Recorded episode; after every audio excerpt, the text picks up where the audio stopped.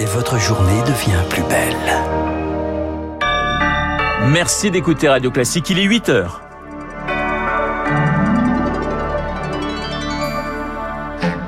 La matinale de Radio Classique avec Renaud Blanc.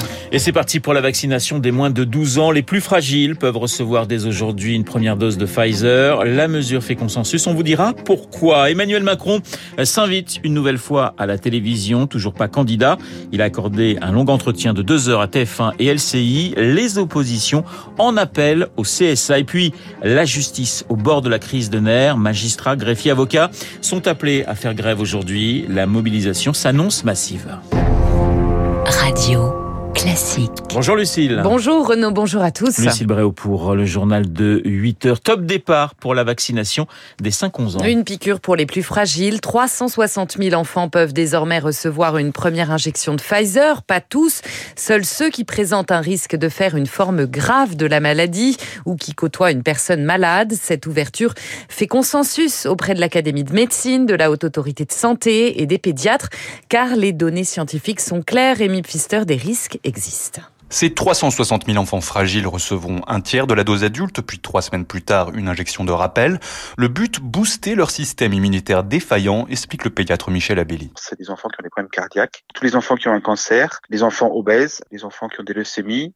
Lorsque ces enfants sont très fragiles et qu'ils ont de la fièvre, ils sont plus à risque de faire des formes graves. Les seuls décès enregistrés dans cette classe d'âge sont ces enfants à risque, alors même si les données de pharmacovigilance des 5-11 ans sont encore incomplètes, pour cette population fragile, le bénéfice c'est certain, insiste le professeur François Maricard. Il y a très très peu d'effets indésirables graves, euh, au moins de ce qu'on a vu aux États-Unis, et il y a eu déjà pas mal de millions d'enfants vaccinés. Par contre, le risque d'attraper le Covid et de faire une forme grave chez ces enfants est significatif, donc ça vaut le coup de les vacciner assez rapidement. Ces enfants ne seront pas vaccinés dans le circuit classique, tout sera extrêmement surveillé pour ne prendre aucun risque. Il n'y a que des médecins qui peuvent vacciner, il y aura des lignes pédiatriques spécifiques, on fait une sérologie pour vérifier qu'il n'a pas fait le Covid, auquel cas, euh, de toute façon, on ne ferait pas de deuxième injection. Quant à ouvrir la vaccination à tous les 5-11 ans, cela pourrait débuter le 20 décembre, sous réserve de l'avis des autorités de santé.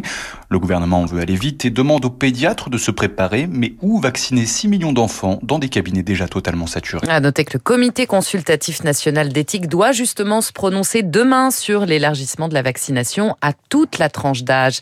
Passe sanitaire désactivé pour 400 000 seniors aujourd'hui, des Français de plus de 65 ans qui n'ont pas effectué leur troisième dose dans les temps et dont la deuxième remonte à plus de 7 mois. L'objectif des 20 millions de rappels sera lui atteint avant Noël, d'après le ministre de la Santé Olivier Véran. 900 000 injections ont été effectuées hier. C'est un record. Un nouveau retard pour Sanofi. Le vaccin du laboratoire français ne sera pas disponible avant 2022. On l'apprend à l'instant. Le laboratoire français prévoit désormais de publier les résultats finaux de son essai clinique au premier trimestre de l'année prochaine. Ils étaient initialement attendus avant la fin 2021. Lucille, en Allemagne, le dirigeant de Sachs menacé de mort par des opposants au vaccin. Une vaste opération policière est en cours ce matin dans les environs de Dresde. Elle vise les membres d'un groupe anti-vax de la messagerie cryptée Telegram. Ils menaçaient de s'en prendre au ministre président de Saxe.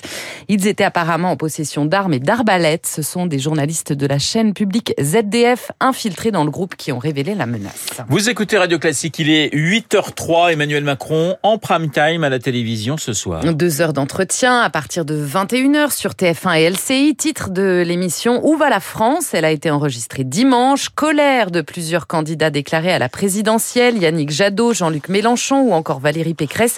Ils ont saisi le CSA pour que le temps de parole du président soit comptabilisé comme celui d'un candidat alors qu'il n'est pas encore déclaré.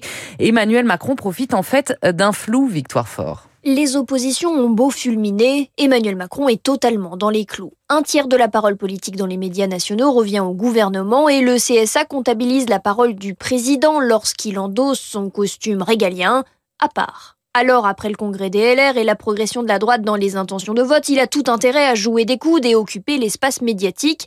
Alexis Lévrier, maître de conférence, est l'auteur d'un ouvrage sur le pouvoir présidentiel face à la presse. Tous ses prédécesseurs euh, ont fait de même. Hein. Ils se sont tous déclarés très tard pour euh, profiter des attributs de la parole présidentielle. Et en fait, ça fait des mois qu'Emmanuel Macron est en campagne.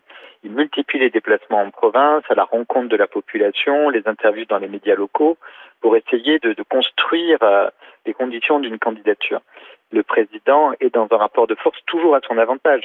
C'est lui qui choisit le moment, c'est lui qui choisit le média, c'est lui qui choisit les intervieweurs, et c'est comme ça euh, depuis que la Ve République existe. Au 1er janvier, les règles changent. Dès qu'un journaliste décryptera les propos des hommes et femmes politiques, le compteur du CSA sera enclenché. Mais là encore, Emmanuel Macron pourra bénéficier du flou entre paroles présidentielles et paroles de candidats présumés. Les précisions de Victoire Fort, le leader présumé des Oeuvres Paris, interpellé hier à Saint-Cloud, Marc de Cacré-Valmenier, 23 ans, est soupçonné d'être impliqué dans les violences du meeting d'Éric Zemmour à Villepinte. 11 plaintes ont été déposées par des militants d'SOS Racisme. Lucille, magistrat, greffier, avocat appellent, appellent à la grève aujourd'hui. Mouvement qui s'annonce massivement suivi. Des rassemblements sont prévus à la mi-journée devant la plupart des cours d'appel, devant certains tribunaux également. Ils réclament des moyens pour une justice digne après avoir crié leur souffrance dans une tribune qui a recueilli 7000 signatures. Léa Cloutot est juge placée au tribunal de Douai. C'est l'une des premières signataires. Ce qu'on voit dans chaque tribunal, c'est que c'est impossible de rendre une justice de qualité.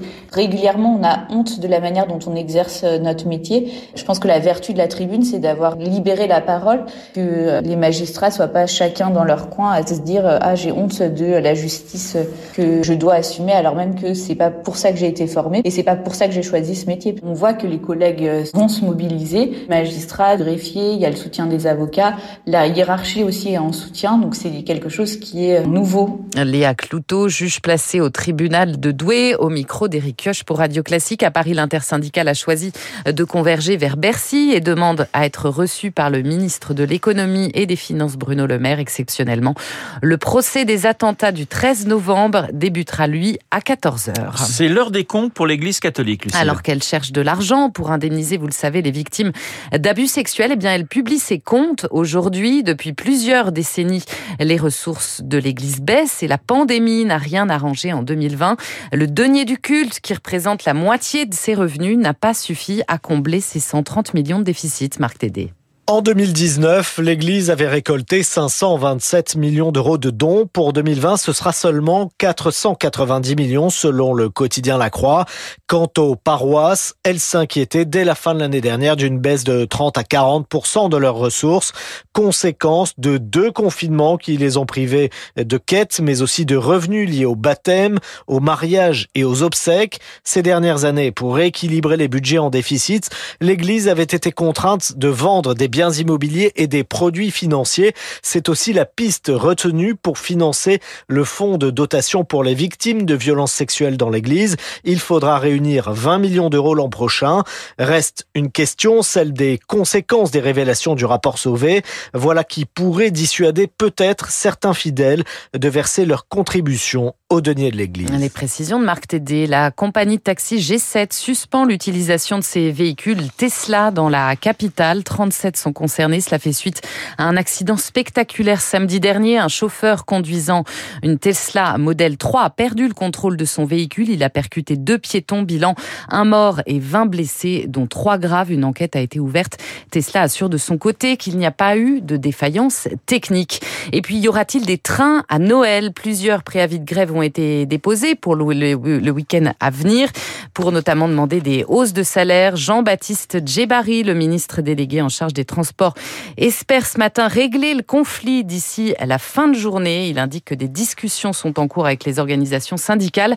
Il en appelle à la responsabilité. Merci Lucille. Le journal de 8 heures présenté par euh, Lucille Bréau que nous retrouverons à 9 heures pour un prochain point d'actualité. Dans un instant, l'édito politique signé Guillaume Tabar et puis mon invité, le grand rabbin de France, Haïm